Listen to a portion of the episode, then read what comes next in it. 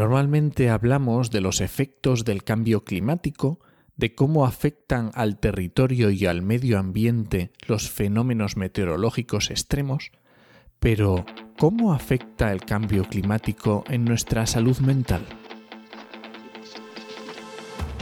Comienza Actualidad y Empleo Ambiental, un podcast de Juan María Arenas y Enoc Martínez.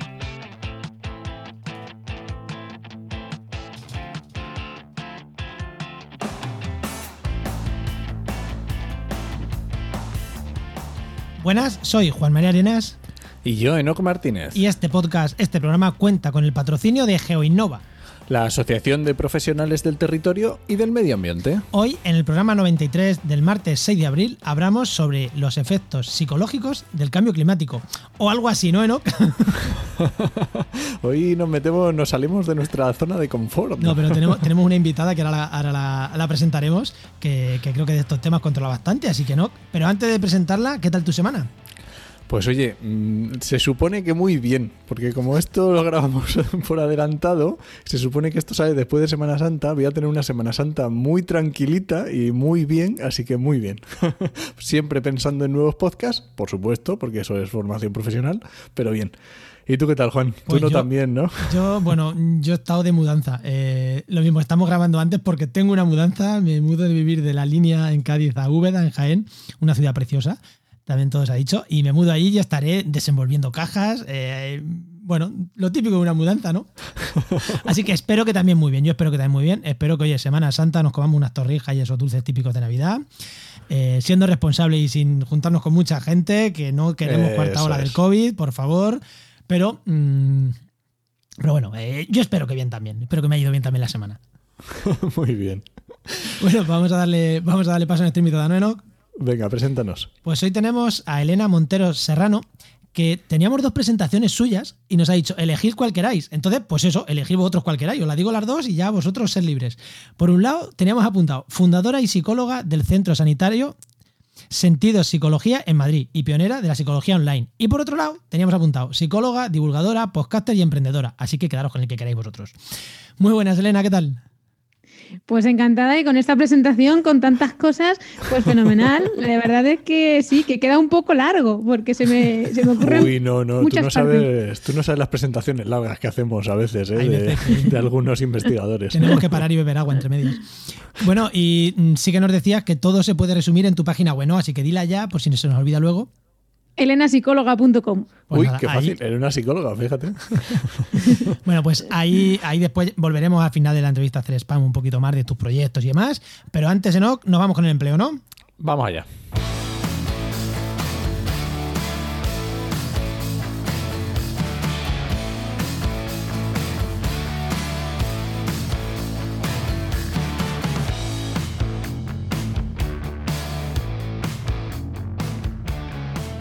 Bueno, pues ya sabéis, lo primero el consejo de empleo que nos trae cada semana eh, Martínez, que también sabéis que es director de la web www.trabajemediambiente.com y si no lo sabéis es porque no habéis escuchado el podcast porque somos muy pesados, que es la web de referencia de búsqueda en el sector ambiental, de búsqueda de empleo en el sector ambiental, tanto si buscas como si buscas empleo como si estás buscando empleados, pues entra ahí y deja tu oferta o entra ahí y busca tu oferta.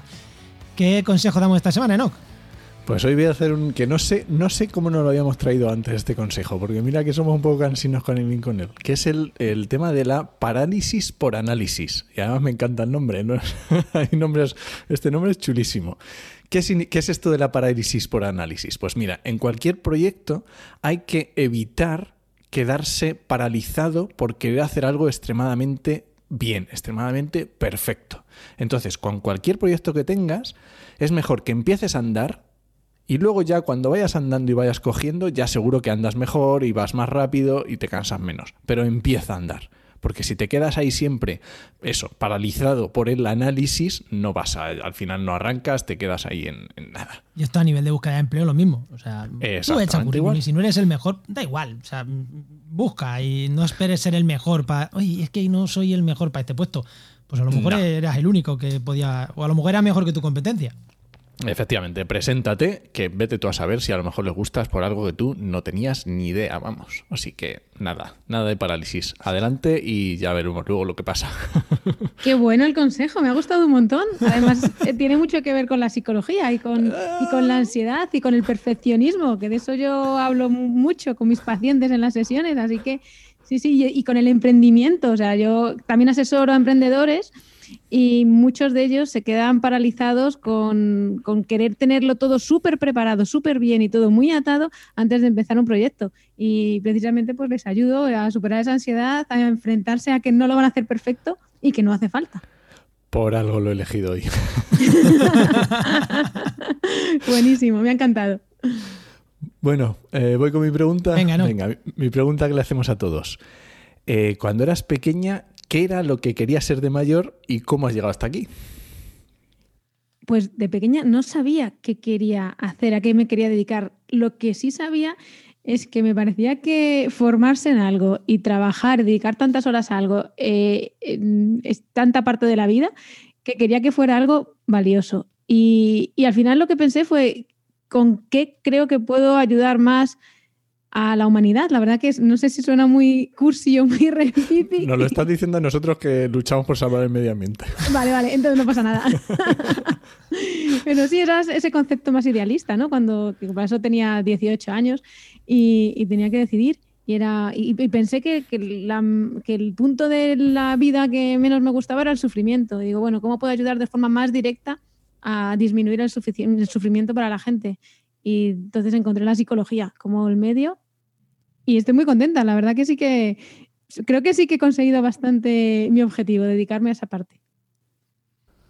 Pues oye, vamos, genial.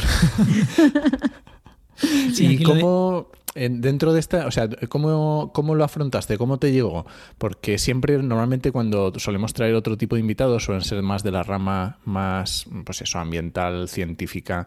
Y muchas veces, aunque no en todos los casos, les pasa que dicen, no, es que desde era pequeño me encantaba el medio ambiente, la naturaleza, y entonces, como que es un, a veces son pasos lógicos, no siempre, ¿vale? Pero, ¿cómo llegas tú? Qué, o sea, ¿qué rama? Porque en bachillerato ya te obligan un poco a, decidir para qué coger o qué asignaturas. ¿Cómo veías tú el futuro? ¿Cogiste el, de, el que hice yo, el científico técnico y ciencia de la salud, este que vale para todo? Pues tal cual, la verdad que tal cual.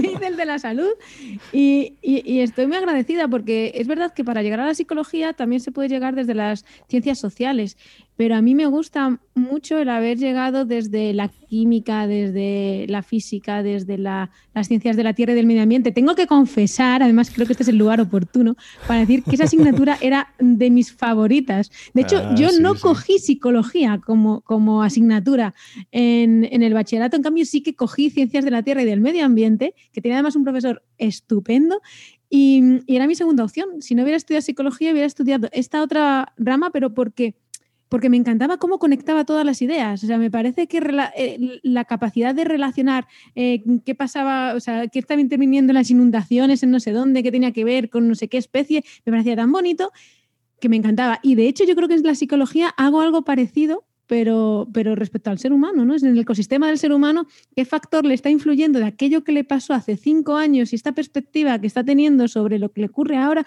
y esa conexión con todo es lo que realmente me fascina y para lo que creo que es para lo que más valgo, cómo está diseñado mi cerebro. Jolín, qué guay.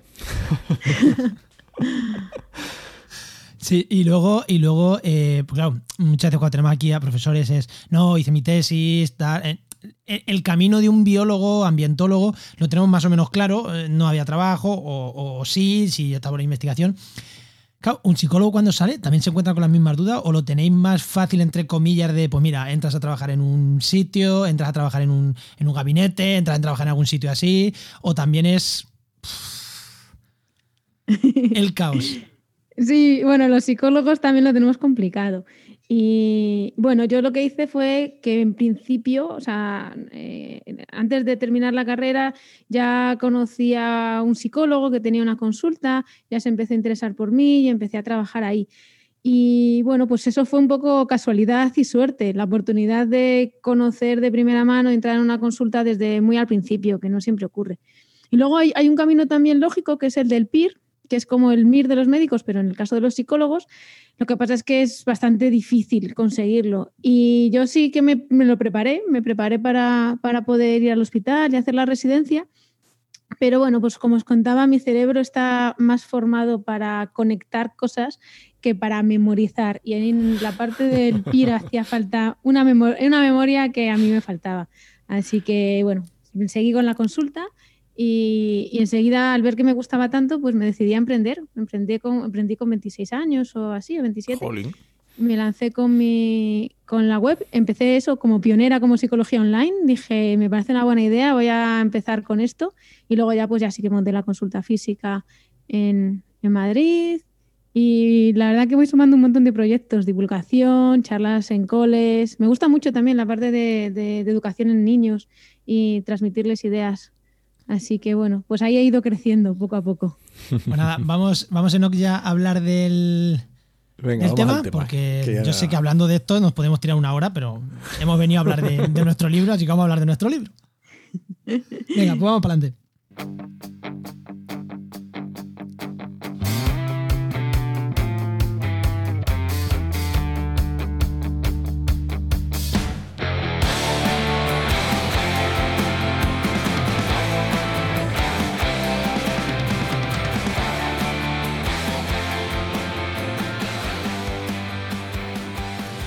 Si haces una búsqueda en Internet uniendo las palabras psicología y cambio climático, todo lo que encuentras en las primeras posiciones es sobre cómo la psicología puede ayudarnos a luchar contra el cambio climático. Tema muy interesante, todo se ha dicho. Pero no hay nada apenas sobre cómo el cambio climático puede afectar psicológicamente a muchísimas personas. Y de este tema, que si hay menos en Google es porque se habla mucho menos, para hablar de este tema tenemos hoy aquí a Elena. Si la primera pregunta, porque igual nos dices que no y nos vamos a nuestra casa. ¿Puede afectarnos psicológicamente el cambio climático?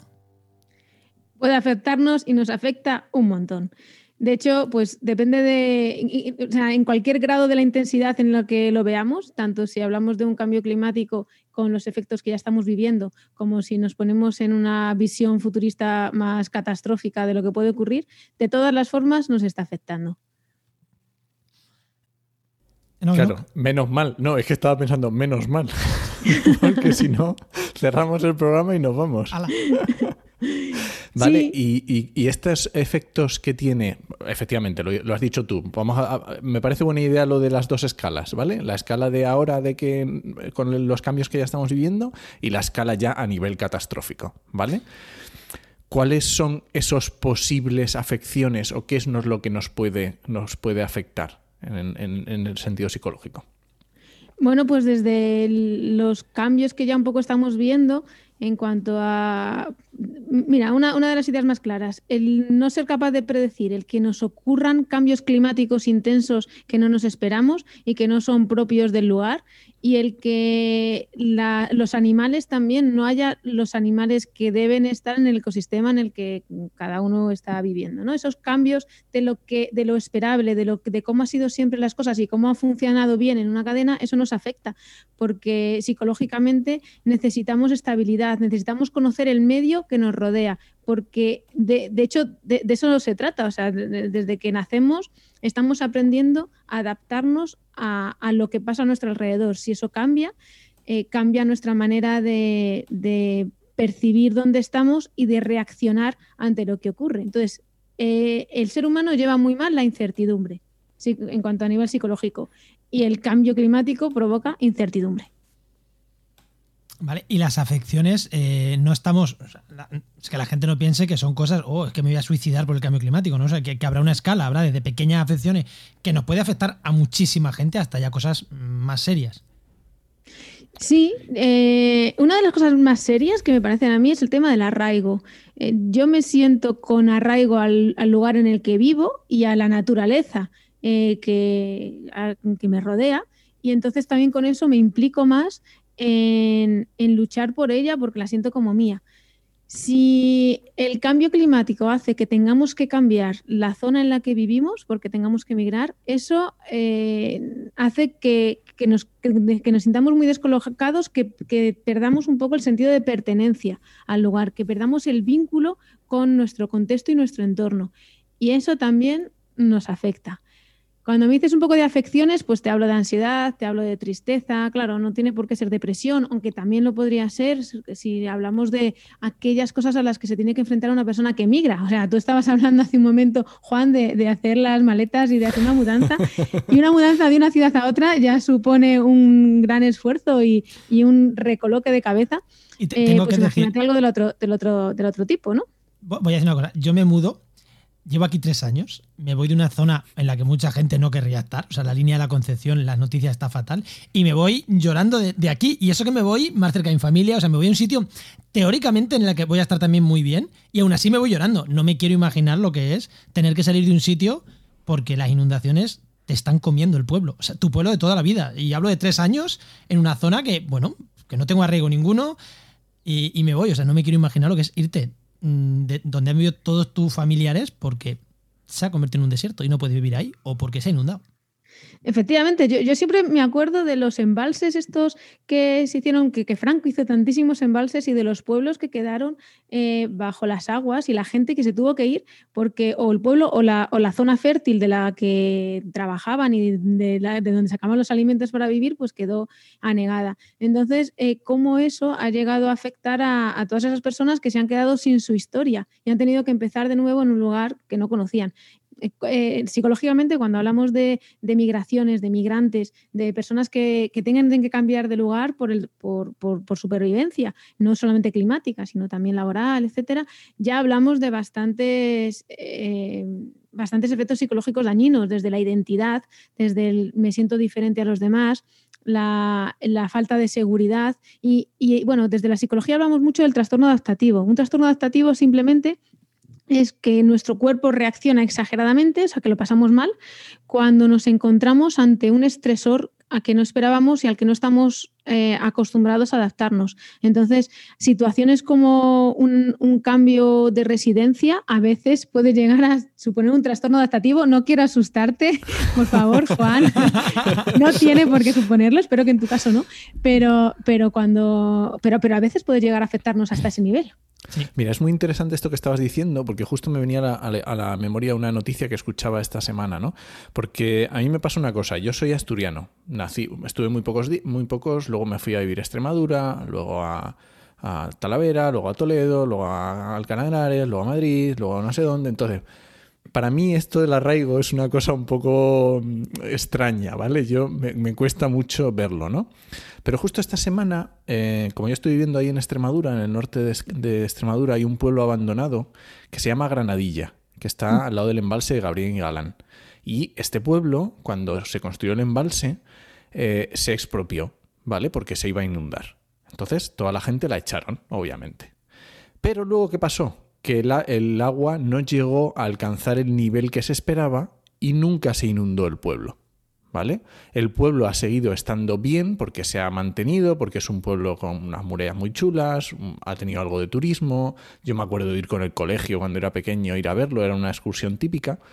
Y resulta que esta semana estaban pidiendo los antiguos moradores volver y llevaba un montón de tiempo pidiéndolo. Yo decía, madre mía, un pueblo que lleva abandonado, no sé, 40 eh, años. Y todavía quieren siguiendo volver. O sea, el arraigo tiene que ser una fuerza realmente, aunque yo no la perciba, pero seguro que tiene que ser una fuerza muy intensa para algunas personas una fuerza enorme. Y, yo no me puedo quedar, después de lo que has hablado de Granadilla, con, sin, sin hablar de Búbal, ¿vale? Porque eh, Búbal, Granadilla y Umbralejo son tres pueblos que forman parte de, de unas de, las, de los proyectos del Ministerio que durante muchísimos años han sido como centros educativos y se, han hecho campamentos y cosas así. Y bueno, yo estuve un par de años, un par de veranos en Búbal, que recuerdo con un cariño inmenso, y otro año en Umbralejo. Y, precisamente nos contaban las historias. Entonces, la historia de, la, gente de Granadilla la conozco un poquito menos, pero de la de Bubal sí, un poco más. Y, efectivamente hacían esas referencias a, la gente que vivía allí. De hecho, todavía en Bubal, en se habla de las, de las casas con los nombres de, la gente que vivía allí, los apellidos. Entonces, son como, como dinastías, diríamos, o como, como familias, ¿no? De forma más adecuada. Y, es que. Eh, es muy importante cómo nos vinculamos y, porque todo el mundo necesita entender la historia de su vida con un inicio, una parte de, desarrollo y un final. Y para enganchar el eslabón de mi vida en un contexto que me haga sentir que tiene sentido, lo que mi vida y lo que, y que tiene un significado, es importante el conectarla, conectarla con antepasados, eh, proyectarla hacia el futuro y conectarla con un entorno. Y eso es el arraigo, es, para mí esto tiene un significado especial. Y aquí en esta casa vivía mi abuelo. Y, eso solamente ya para mí tiene un significado muy grande y me hace sentir que pertenezco a esta zona y que mi vida tiene un sentido aquí. Y, cuando digo lo del, lo del abuelo, de la casa del abuelo, pues, pues podemos hablar también de de la, de la, fauna, de la flora y de todas aquellas cosas que nos vinculan. Hay que pensar en el, en, en, en, el, romancero antiguo, en los poemas, en los cantares, en los refranes de una cultura que te está hablando de ese entorno y que tiene un significado y que, y que hay mensajes que se transmiten a partir de esa cultura oral que tiene que ver con todo eso. Hay, hay poemas, estoy hablando de cambio climático, y no solo de cambio climático, sino también de cambio de uso del suelo, que sí, que, que, que dices, ostras, eso se escribió en esta zona. Y ahora miras alrededor y dices, no, aquí no hay. O sea, ya no hay lo que escribió Machado en su momento, lo que escribió eh, Becker en su momento, y ya no está aquí. Y es verdad que, se ha perdido. Y en parte, bueno, en parte no es cambio climático, mm, muchas veces son cambio de uso del suelo, pero es verdad que el cambio climático está acelerando que en muchas zonas pues eh, se estén cambiando usos del suelo y se estén cambiando un montón, un montón de cosas. Eno, que te he visto ahí con ganas de preguntar.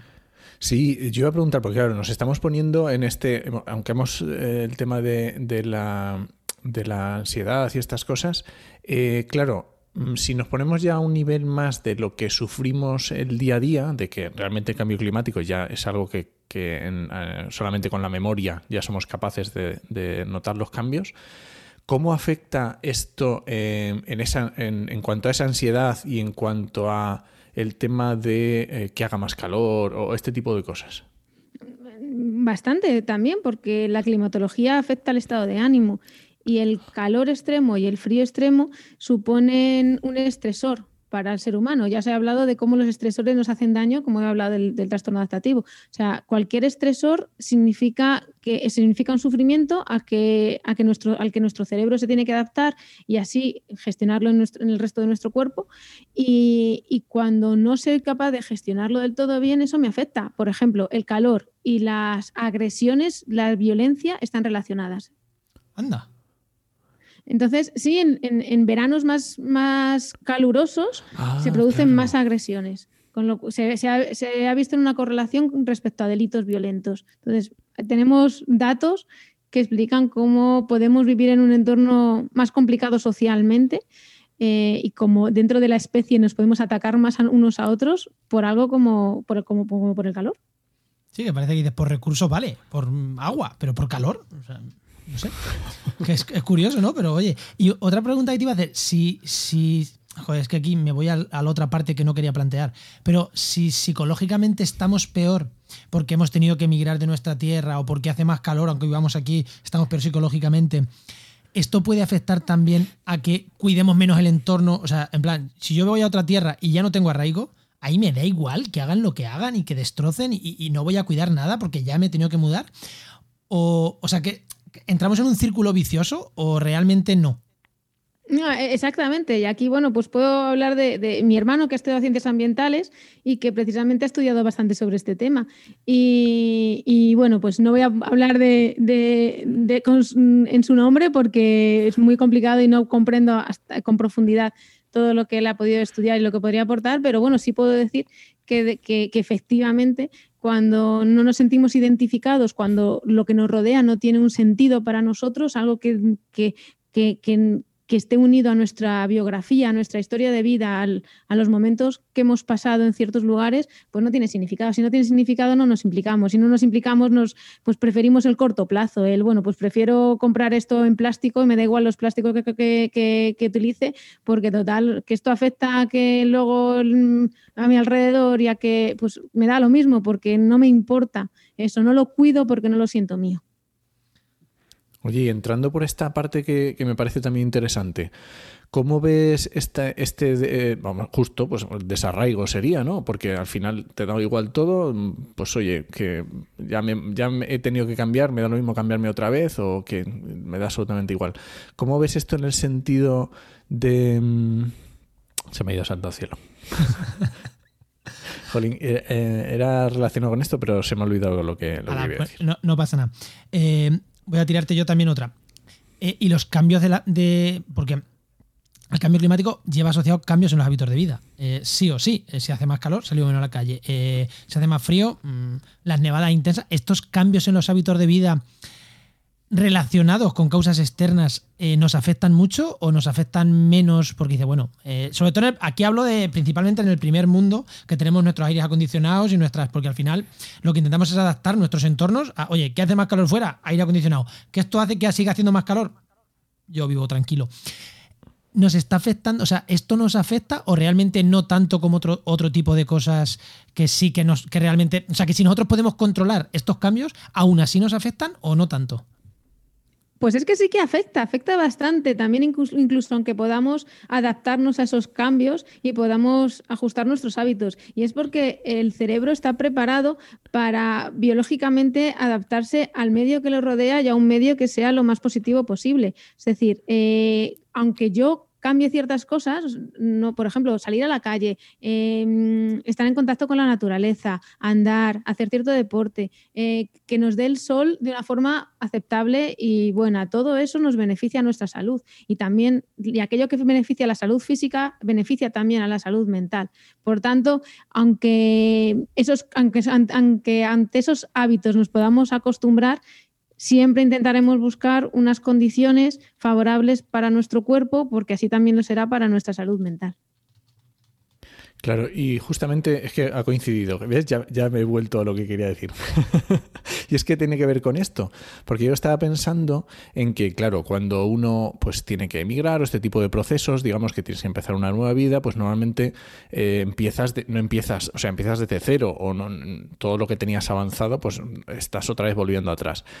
Eh, aunque eh, yo me refiero, cuando tienes esas necesidades cubiertas, o si no las tienes cubiertas, no te vas a preocupar de esas, de ese, de ese lo que, del cambio climático, o eh, en ese sentido, no solo ya en el, en el sentido de decir ya me da igual, no tengo arraigo, sino en el sentido de decir, primero tengo que comer, luego ya veremos. Sí, en estos casos siempre se habla de la pirámide de, Maslow, que es muy conocida, ¿no? Como eh, abajo del todo están las necesidades más básicas y prioritarias y luego poco a poco vamos avanzando hasta llegar a la autorrealización. Es decir, el, cerebro te ayuda a sobrevivir. Si las necesidades básicas las tienes cubiertas, pues te vas a encontrar mucho más a gusto. Y a partir de ahí, pues ya vas a poder avanzar hacia el conocimiento y otro tipo de disfrutes intelectuales más avanzados. Entonces, eh, efectivamente, también el cambio climático nos afecta a esas necesidades básicas y nos afecta, por tanto, a, a nuestra estabilidad y al final, en último paso, a nuestra felicidad. Vale, pero también quiero hacer alguna puntuación. Pues dicho así, parece que, oye, que si que la gente que tiene menos recursos se preocupa menos del cambio climático y la gente que tiene más recursos son los que más se preocupan. Mm, no, no. Para nada. No. Bueno, pues pero también es un llamamiento, ¿no? Interesante a la gente que tiene más recursos que no se crean que por el hecho de pagar o tener los servicios para poder adaptarse de una manera artificial al cambio climático, que no crean que por eso no les va a afectar, porque les va a afectar, les va a afectar a su sentido de pertenencia, les va a afectar a su sentido como persona en la historia de vida y en el concepto de comunidad. Que las, dentro de la psicología, el sentido de la comunidad, de, que somos una tribu, de que formamos parte de un conjunto de personas, de que la sociedad nos importa, eh, es también uno de los factores importantes que determina también un poco nuestra felicidad. O sea, para estar bien y tener un, un buen estado de salud mental, también necesitamos o nos ayuda muchísimo sentirnos conectados con toda la sociedad y no solamente con un grupo privilegiado. Y, el, sentirme yo bien sabiendo que mi vecino está mal o que en mi comunidad, en mi pueblo hay gente con muy pocos recursos que sufren mucho por el, porque ellos no tienen aire acondicionado o cualquier otra condición que dificulte la adaptación al cambio climático, eso es, es complicado. O sea, lo normal es que nos afecten los demás. Si tenemos una buena, un buen estado de salud mental, el, sentido de, unión con los demás, de sociedad y de formar un grupo, está ahí. Vale, y ahora que una pregunta que me ha surgido cuando estabas diciendo esto, vale, cuando decimos de que eh, te afecta si ves a tu vecino, que por lo que sea, vale, ¿y te afecta cuando ves a otras personas que porque a lo mejor dices, no, es que aquí no estoy, no, no, tengo que emigrar, esto más o menos está bien, noto un poco, pero a mí tampoco me influye mucho. Pero claro, el hecho de estar viendo a lo mejor en televisión o en noticias donde en terceros países pues están teniendo eventos tremendos y está suponiendo gran estrés para esa gente, como estamos diciendo, cambios de vida brutales, ¿eso también afecta a uno mismo? O sea, ¿eso también va a ser un estresor que nos va, nos va a perjudicar? Eh, pues todo depende de, bueno, a ver, había pensado una respuesta, pero creo que la tengo que matizar. En primer lugar, depende de cómo nos sintamos y nos identifiquemos como grupo. O sea, si yo, me, yo identifico que ese ser humano que está sufriendo en la otra punta del planeta eh, forma parte de mi grupo, de mi etnia, de mi, no sé cómo decir, de mi tribu, entonces eh, me va a afectar de una manera más clara. Si lo, si lo externalizo, si me distancio de esa persona y lo veo como algo que no tiene nada que ver conmigo, entonces me va a afectar menos pero esto a un nivel de poniendo la lupa, o sea, una perspectiva muy, muy básica, pero si vamos un poquito más allá, pues sabemos aquel efecto mariposa de cómo eh, aquello que está ocurriendo, ese sufrimiento de otra persona en otro lugar, seguro que tiene repercusiones también para mí eh, de, otra, de otra manera y que en general el ir consiguiendo una felicidad y una, y una buena capacidad y un bienestar para todos nos ayuda. Sí que, por ejemplo, cuando alguien tiene está en un proceso de ansiedad o de depresión y lo está pasando mal, lo pasa horriblemente mal viendo el telediario. O sea que cuando las noticias malas, o sea, cuando nos encontramos mal, noticias malas nos hacen sufrir más. Es decir, que aunque si tenemos un estado de salud mental más o menos adecuado, no nos hace tanto daño el saber que hay alguien que, no sé, la típica imagen de un niño en África eh, desnutrido, pues a lo mejor eso, pues lo vemos y no nos afecta porque no nos hacen tanto daño los estresores si yo me encuentro ya emocionalmente un poco débil, me afecta cualquier cosa que tenga que ver con un malestar y mi empatía se va a desarrollar también con personas que no identifico tanto como mis vecinos. Vale, vale, vale. O sea que si estamos mal, eh, volvemos a los círculos viciosos estos eh, chungos, ¿no?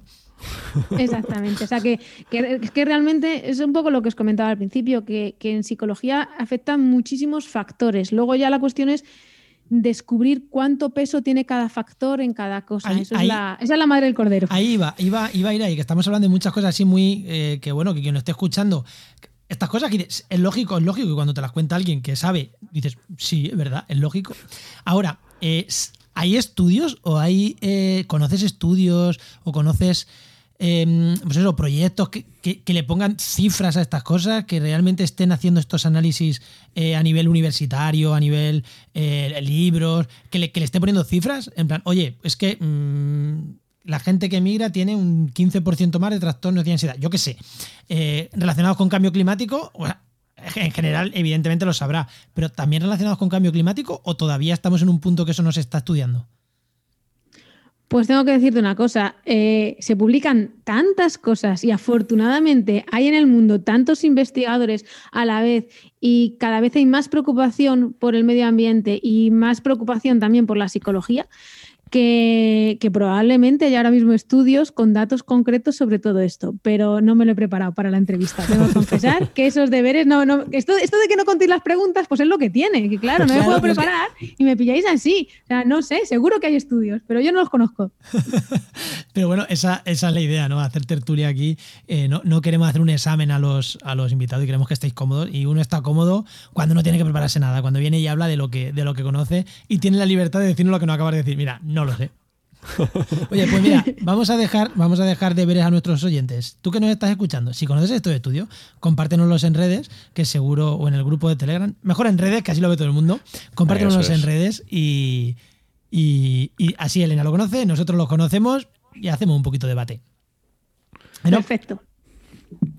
Vale, en todo esto que estamos diciendo, digamos que son esos efectos que vamos a notar, ¿vale? Sobre nosotros, sobre otras personas, sobre con todos estos cambios que se están produciendo más leves o más grandes o lo que, lo que sea, ¿vale?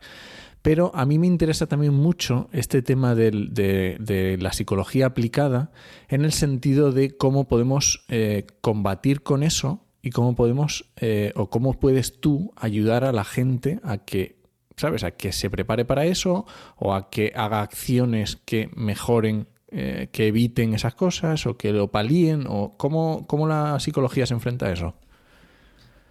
Mm, Yo lo que recomiendo es estar en forma psicológica, porque es tan amplio la de cosas que nos pueden influir del cambio climático que casi lo mejor es, en general, cuidar nuestra mente con una buena higiene mental y con un buen entrenamiento. Es decir, saber afrontar la incertidumbre, porque, porque a ver, eh, todo lo que os cuento, toda esa ansiedad, toda esa tristeza, toda esa falta de pertenencia, de sentido, etcétera, se puede manejar mejor cuando yo desarrollo pues una capacidad más de resiliencia y de, y de aguantar los golpes de la vida de una forma más adecuada. Eso lo trabajo yo, o sea, eso lo, lo entreno yo con mis pacientes cuando vienen por una razón concreta, que intento que salgan con más salud psicológica de la que entraron y no solamente, y, y como más preparados, no solamente para el golpe que sufrieron que les hizo venir, sino más preparados para cualquier golpe, para el golpe del cambio climático, para el golpe que sea pero también incluso sin, necesidad, sin, sin tener un problema psicológico concreto, tú puedes ir fomentando la manera de, en la que afrontas las cosas, la manera en la que manejas la ansiedad, la manera en la que mm, toleras la incertidumbre y, y- y gestionas tus emociones. Entonces ahí hay muchísimas cosas que se pueden hacer. ¿Y Mm. cómo utilizar estas herramientas para concienciar a la gente? A nivel de cambio climático, uff. Ostras. Pues quizá para concienciar a la gente lo que hace falta es que, eh, bueno, voy a decir una cosa muy cursi, ¿vale? Venga. Pero el- es, el, es el concepto del amor. O sea, tú cuidas el, el medio ambiente cuando, cuando ves belleza en ese medio ambiente y eres consciente de una manera más inmediata de lo que te aporta, cuando ves el sentido que tiene la gente que te rodea y el entorno. Cuando conectas con eso es cuando es más fácil que la, que la gente se conciencie del cambio climático y que lo quiera proteger. Y, y con un sentido más eh, largoplacista en cuanto a la historia. Vivimos en, un, eh, en una época de la historia de la humanidad en la que todo es muy rápido y perdemos esa, esa perspectiva de que hay algo que pasó hace mil años y hay algo que esperemos que pase dentro de mil y, sentirnos como una parte del todo. Esto es una percepción un poquito más oriental, pero dentro del cerebro también tenemos una parte destinada a, la conciencia más amplia de las cosas y a lo, ¿cómo decir? Y, al y la a la conexión con el todo, que también suena muy, muy así, pero, pero que es algo que todo cerebro tiene capacidad de, de experimentar y que estamos preparados biológicamente para ello. Y desde eso, desde la conexión con el todo y desde el, desde el sentido de que yo solamente soy una parte de algo mucho más grande y, del respeto al, al concepto general de lo que podemos llegar a ser, desde ahí creo que se puede ayudar mucho para concienciar respecto al cambio climático. O sea, que eres más de. En positivo, eh, más bonito que el, oye, vamos a estar jodidos, vamos a. Sí, completamente de acuerdo, pero porque es que si solamente pensamos en lo negativo, esto es como, mira, ayer se lo comentaba yo a un paciente respecto a la educación de los hijos, ¿eh? a un padre, en el que hablábamos de los castigos. Entonces, el castigo, el, el miedo, el, amenaza, pues es que a veces a, los chavales, a veces es que les, sale a cuenta pagarlo. Entonces, es como, no, no te dediques a castigarles sin la play o no te concentres solamente en esa forma de relación, porque a veces les gustará pagar ese precio y seguir haciendo lo que les apetece. Entonces, el, que es un poco también lo que hablábamos de clases a lo mejor más pudientes, que, podrían implicarse menos en la, en la conciencia del cambio climático porque pueden remediar de una forma mm, mm, más individual ese tipo de, de contraindicaciones. Yo creo que es muchísimo más interesante, es mucho más movilizador lo otro. De hecho, eh, eh, la motivación que tenemos para conseguir algo es mucho más profunda y tiene más sentido a largo plazo y al final tiene más fuerza que la motivación que tenemos para evitar algo. Sí, yo soy muy amigo. Esto de que viene el lobo no me gustó mucho a mí. Sí, sí, pues estoy de acuerdo contigo. Bueno, pues siempre, siempre, o sea, eh, todos los catastrofistas, pues, ¿ves? Siempre tenemos que enfadar a alguien. Si es que siempre tenemos que enfadar a alguien, esto es así. esto es así, siempre hay que enfadar a alguien. Hoy cuando has hablado del amor hemos, hemos enfadado a los más analíticos y cuando hemos hablado de esto a los más catastrofistas. Si es que siempre hay que enfadar a alguien. Bueno, no sé si te queda alguna pregunta más en el tintero, Enoch. ¿Sabes qué pasa? Que es que, este, es que tocar esto al final ha estado muy chulo. A mí se me quedan muchísimas cosas, pero mm, no sé, Enoch, si quieres puntualizar algo más. Tú. Déjame, déjame solamente sacar un, un, término que me gusta mucho, que me, lo, que me lo dijo Elena, que es la generosidad intergeneracional que justo creo que pega mucho con esto último que estábamos hablando y creo que puede ser interesante como, como último para, para, ir terminando. Es lo que iba a hacer yo, ¿no? así que perfecto. Pues fíjate ahora mismo que, encima hemos tenido el Día del Padre dentro de nada, que el Día de la Madre está también al caer un poquito más lejos, pero que lo tenemos también cerca, pues es ese concepto de, cómo los padres son capaces de renunciar a, cosas para ellos con tal de dárselo a sus hijos. Y esa generosidad intergeneracional es la que nos lleva también a avanzar como especie es eh, los padres, los abuelos, y, bueno, y, si nos ponemos a hablar de ciencia, pues todos los científicos que han investigado antes que nosotros y nos han aportado todas sus ideas y se ha ido creando ese cuerpo científico, es lo que ha permitido que nosotros ahora como especie somos lo que, lo que somos y como, y como individuos, pues formamos parte de todo ello y tenemos muchos legados que dar hacia, hacia los demás y, y que recibir. De hecho, eh, pues una de las cosas que más se ha hablado en cuanto a economía y en, los últimos años es ese concepto, en, hablando concretamente de España, de que esta, nuestra generación eh, que está viviendo peor en cierto sentido que la generación anterior. Esto también es debatible y supongo que también habrá quien se enfade, pero pues está hablando ¿no? de esas de las condiciones económicas, laborales, etcétera. Y, cómo eso duele, o sea, duele como, como especie, duele como a las generaciones anteriores les duele. Es como yo no me. O sea, me, acabo de acordar de una frase que le decía una madre a una amiga mía que me pareció muy bonita y bueno, y muy gráfica, sobre todo gráfica, que decía: eh, Yo no te cuidado tanto, te he mimado y he luchado tanto por ti y por tu futuro para que ahora te explote un cualquiera. Qué buenísimo. Es increíble. Y es que queda eso, o sea, queda dolor en las generaciones anteriores cuando las generaciones posteriores viven peor y sufren, porque siempre tenemos un concepto de ir hacia adelante, de mejora constante, de, de, de, y eso entre generaciones es, como vamos dejando ese legado. Por tanto, sí tiene un significado y la generosidad intergeneracional está ahí y creo que, que, que como seres humanos tenemos que tenerla muy presente y, y, disfrutar de ser así de generosos. Pero para poder ser así de generosos tenemos que cuidar el medio ambiente y, y disminuir este el problema del cambio climático. Eso iba a decir, que, que el cambio climático... Mmm, o sea, tenemos treinta y tantos y yo espero que para el 2050 seguir aquí sobre la Tierra todavía. Y, y nos lo vamos a y, comer, pero vamos.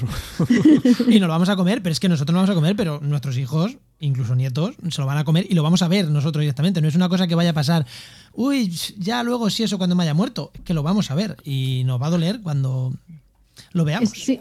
Sí, eso produce un dolor, un dolor inmenso, o sea, el dolor que se produce, eh, pues vamos a pensar incluso en la muerte, ¿no? En los duelos. El duelo que se produce cuando muere un hijo es muy diferente al duelo que se produce cuando muere un padre o una madre. Y pues en ese sentido, cogiendo eso como línea base, podemos entender el sufrimiento que puede llegar a crear el ver que, el, el ver qué le estamos legando a las generaciones futuras. Pues genial, vamos, me encanta. Yo creo, yo creo que le hemos puesto un buen lazo acabando, acabando con este tema. Así que sí, antes de despedirnos de ti, Elena, ahora momento spam, ¿dónde podemos encontrarte?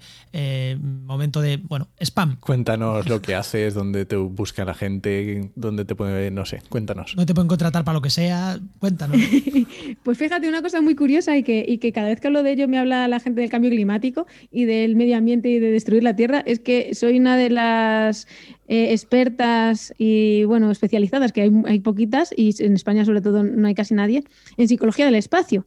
Entonces, eh, pues me preguntan precisamente sobre si sobre Marte y cosas así.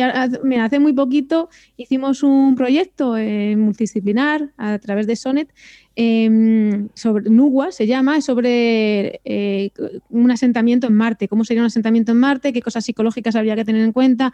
Y una de las cosas que comenté fue precisamente el contacto con la naturaleza como algo muy valioso para, para la salud mental en, en, en, otros lugares.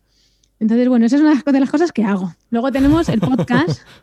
El podcast de Al Hilo de la Mente, al hilo de la mente.com, y bueno, lo tenéis en en iVoox y en todas las plataformas, en el que hablamos cada día de, sobre un concepto de psicología y además gracias a Eva Hernández, con quien hago el podcast, pues hay un cuento que ella, ella siempre nos hace conectar con lo humano gracias a eso y sobre eso luego comentamos. Y luego divulgación, pues hago un montón, hago charlas en coles y mi profesión, lo que más más hago es la consulta online y presencial eh, con adultos, con adolescentes también y, y con niños. Entonces, bueno, elenapsicóloga.com o sentidopsicología.com. Ahí ya lo tenéis todo y así no me alargo más. y si buscáis Elena Psicóloga, ya te digo yo que sale por todos lados. Tiene, tiene muy bien trabajada la marca personal, ¿eh? Eso. Muy bien, pues oye, muchísimas gracias, Elena. Ha sido un placer. Muchísimas gracias, Elena. Ha sido un placer. Lo mismo digo, gracias a, a, todos por dejarme este huequito, a vosotros dos que lo preparáis y a los oyentes por, por bueno, pues dejarme entrar en su vida, que, que probablemente si no, no, hubieran, no me hubieran conocido y me han dedicado ahí un, un, ratito a estar conmigo. Gracias por la compañía. Hasta otra. Hasta luego. Hasta otra. Adiós.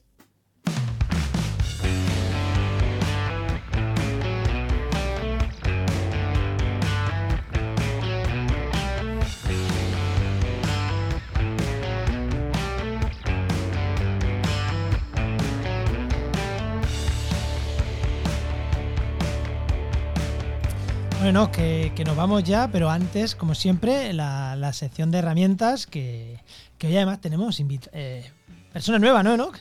Efectivamente. Hoy ha venido Enrique López Rodríguez, que es doctor geógrafo especializado en SIG y riesgos naturales y, por supuesto, profesor con Geinova, el mejor patrocinador que tenemos. Muy buenas, Enrique. Muy buenas tardes, Enoch, Juan, ¿qué tal? ¿Qué tal, Enrique?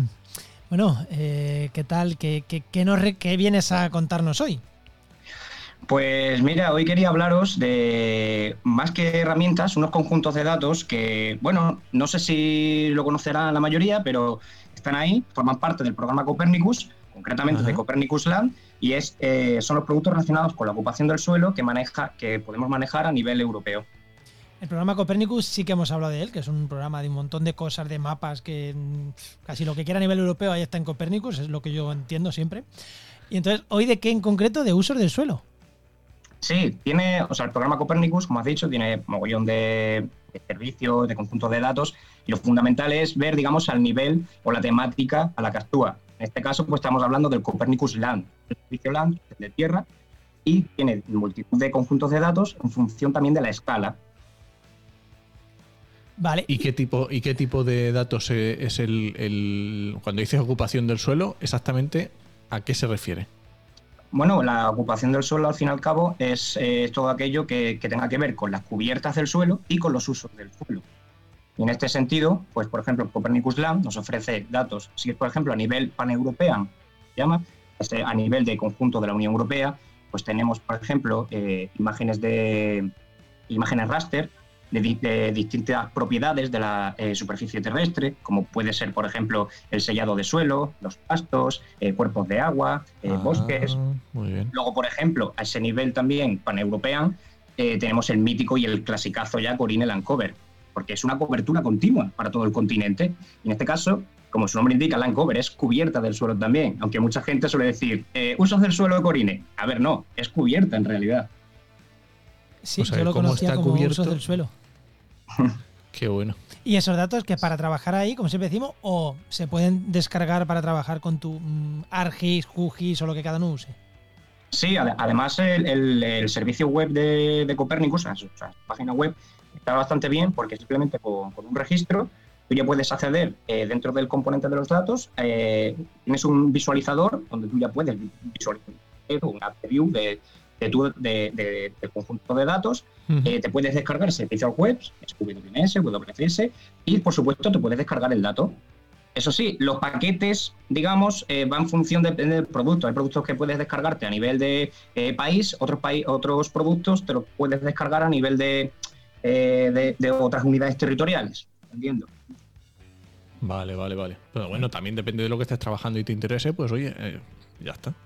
Claro, efectivamente, porque, por ejemplo, un, producto que es difícil de diseccionar a la hora de la descarga es, por ejemplo, eh, las riparian zones. Son, eh, son unas coberturas cartográficas de cubiertas de suelo eh, de las áreas ribereñas de, de, los principales ríos europeos. Escala entre 1,5 y 1,10.000. Fijaos, el Corinian Cover es 1,100.000. Estamos hablando de un nivel de detalle muy alto. su producto homónimo, digamos, para ciudades es el Urban Atlas, que forma parte también de Copernicus pues digamos, la riparia, el Urban Atlas, por ejemplo, te lo puedes descargar directamente por las ciudades. Selecciona, o sea, puedes ver el país y cada una de las ciudades. Son eh, aquellas que tengan más de 50.000 habitantes por toda Europa. Mientras eh, las Riparian Zones eh, lo que te descarga es a nivel de códigos de, que tienen asignados los distintos ríos o grandes cuerpos de agua de Europa. Entonces, digamos, lo que quería decir eso, la dificultad de, por ejemplo, con ese producto de diseccionar el producto específico. A lo mejor te tienes que descargar la cuenca del Ebro en su totalidad para luego irte a un meandro que estás estudiando.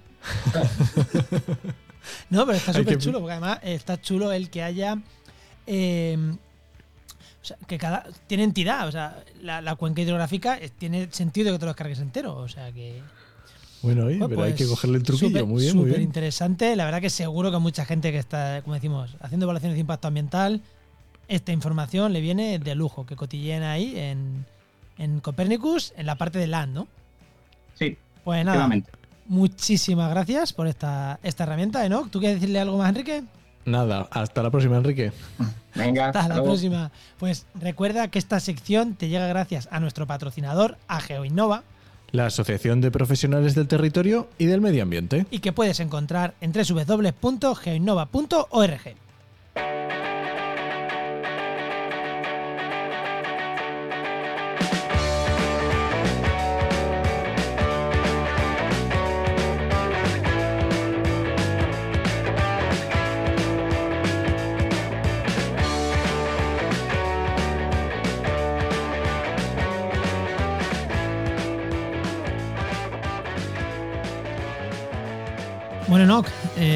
que nos vamos, nos vamos, ¿no?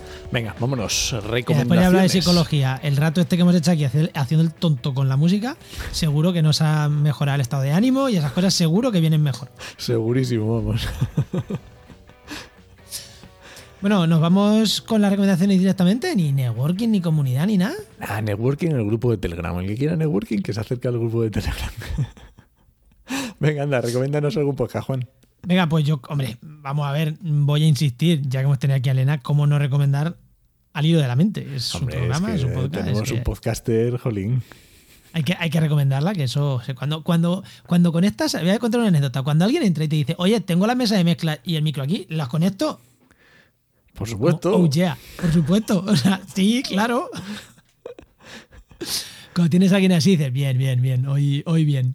Sí, sí, sí, la verdad que está Oye, sí, menospreciar cuando entramos gente que no tiene todas esas maravillas de sonido, pero, joder, siempre, siempre se, agradece que el sonido, pues, hay veces que tenemos que estar dándole 200 vueltas a ver cómo se escucha mejor y hoy así como, bueno, no es que sea un sonido de estudio, pero es un sonido pues como el que podemos sacar nosotros, o sea, que guay, bien, guay. me encanta. ¿Y tú qué, no? ¿Qué recomiendas? Pues nada, yo voy a, ya que estamos con el tema monotema o psicología, pues voy a recomendar otro podcast de psicología que se llama Entiende tu mente, de Molo Cebrián. No, no, no, no es famoso este podcast, ¿no? No, creo que no. Fíjate si es famoso que lo compró Spotify y dejé de escucharlo porque como no puedo escucharlo en mi reproductor, solo lo puedo escuchar en Spotify, ya no lo escucho, pero estaba muy bien. Pero bueno, el de Elena sí que lo escucho al de la mente. Y luego eso, entiende tu mente, que sí que es un, el podcast de psicología más escuchado en castellano, seguro. Sí, seguro, seguro. Bueno, ya estamos. ¿Ya pues nada, recuerda que este podcast pertenece a la red de podcast Podcastirae, que es la red de podcast de ciencia, medio ambiente y naturaleza. Y muchísimas gracias por compartir el programa, por dejarnos vuestros comentarios, que ya os hemos dicho dos en el programa alguna vez, de, oye, si conocéis algo de esto, dejároslo, no tengáis miedo, o sea, comentarnos en Twitter, eh, no pasa nada si nos comentáis, nos dejáis enlaces, nos decís muy bien, muy mal, no tiráis patata, flores, lo que queráis, que lo agradecemos, de verdad, que agradecemos los comentarios. Eh, lo único que sí, si son en Twitter y en abierto, pues oye, más gente los lee incluso en nuestra página web podéis entrar al programa, abajo en comentarios, comentáis. Bueno, siempre, siempre se agradecen esos comentarios. Y si no te animas y los quieres mandar en privado, que nos pasa mucho, ¿no? La gente le cuesta hablar en público, no sé, nos escribe más en privado, pues también los agradecemos. Agradecemos los comentarios, no vengan por donde nos vengan. Y nada, te esperamos en el siguiente programa de actualidad y empleo ambiental. Nos escuchamos. Adiós.